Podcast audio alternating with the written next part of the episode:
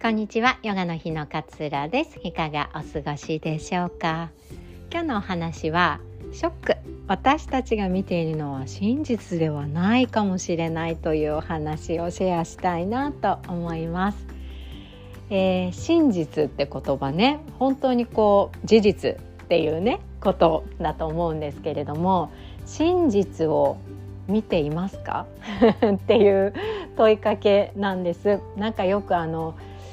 現実を見なさいとかっていうこと？現実はこうなのよ？みたいな。なんかあの夢の話とかすると現実を見なさい。現実はこうなのよ。できるわけないじゃない。みたいなこう三段論法で落とされてしまう。みたいなことって、えー、あると思うんですよね。でこう現実を見なさいとかこう真実は何なのかとかっていうことってよく問われることだと思うんですけど残念がら真実を真実のまま見ることって私たちほとんどできてないんじゃないかなって思うんですよ。じゃあ何を見ているのかっていうと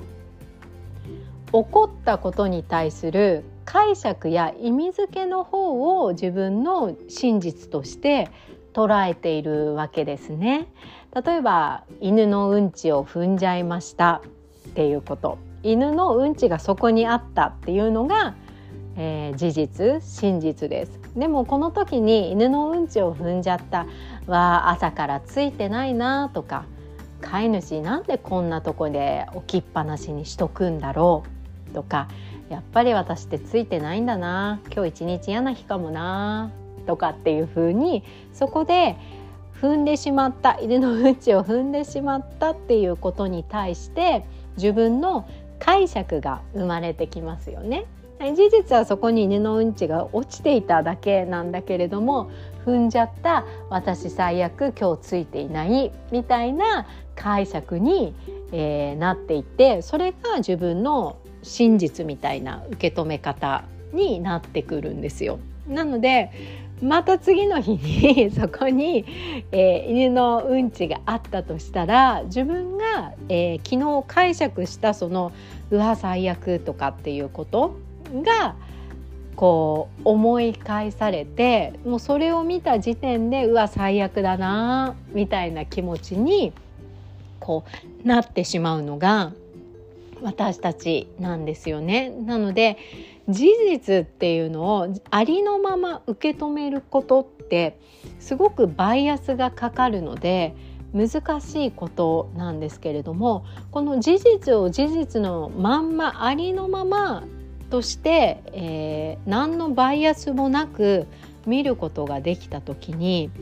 実はそんな大変な問題って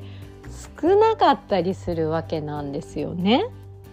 なんかあのよくあのコップの水の話があると思うんですけどコップに水が半分入っていると「はまだ半分もある」って解釈をするのかもう水が半分しかないっていうふうに解釈をするのか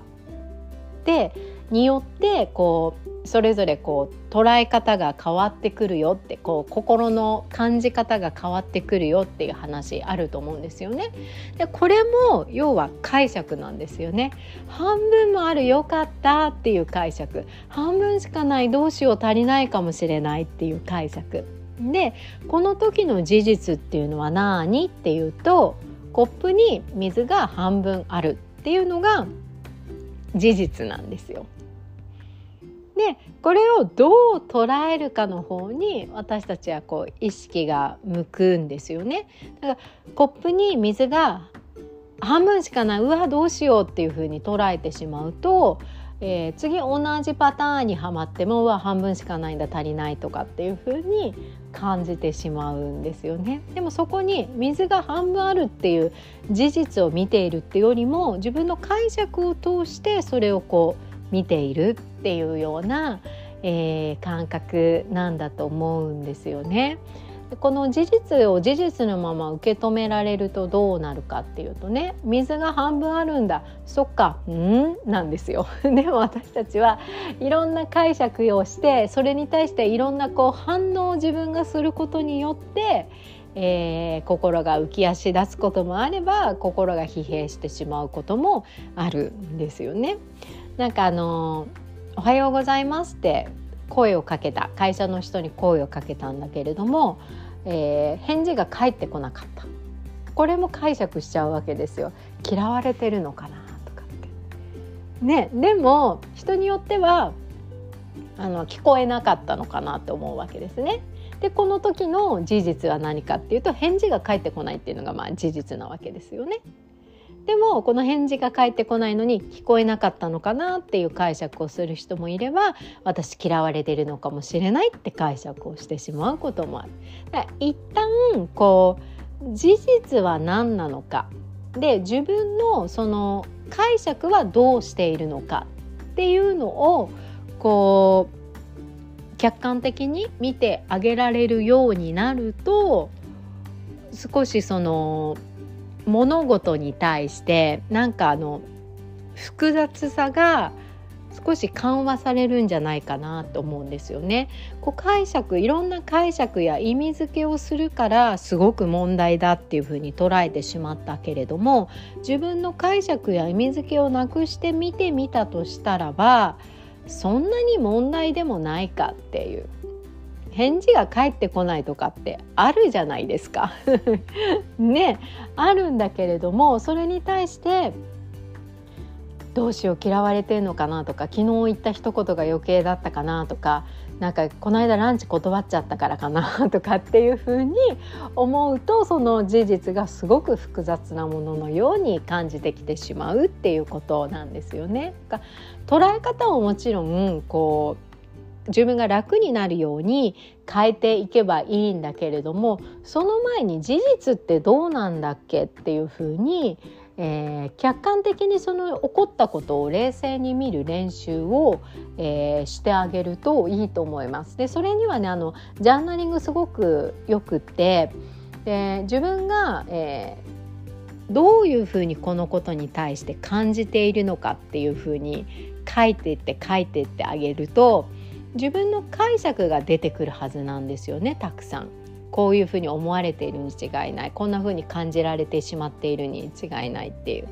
でそれって解釈だよね。とかそれってこう想像だよね。とかそれってこう自分の中にある先入観だよね。みたいなのをその事実と先入観や思い込み解釈みたいなのをこう切り離して見てあげることがすごく大切なんですよね。で一回こうネガティブに捉えてしまうとどんなことも全部ネガティブになってしまうんですよね。その挨拶してくれた人が返事してくれなかった私のこと嫌いなのかもあのことをまだ怒っているのかもしれないみたいな風に捉えてしまうと次起こったことなんか例えば、えー、その人が私が言ったことに対して会議で意見を言いましたでただその人は自分の意見を言っただけなんだけれどもあ私の意見が気に食わなかったのかなって言って 挨拶もしてくれなかったしなみたいな風にそこと結びつけてしまってネガティブにその物事他のことも捉えてしまうってことが出てきてしまうんですよね。一回自分が全部思っているこう気持ち感情思考を書いてあげて事実はこうですこれは私の解釈ですこれは私の想像ですこれは私の先入観ですみたいな風に切り分けてあげて事実を見るっていう練習をしてあげることがすごく大切だと思います。でこの事実を見ることができるようになって初めて、えー、選択肢が出てくるんですよね。ただ聞こえなかったのかもしれないなとかあの時音がうるさかったなとかあそういえばイヤホンしてたのかもしれないなとかっていうふうに、まあ、これも解釈にはなるんですけれども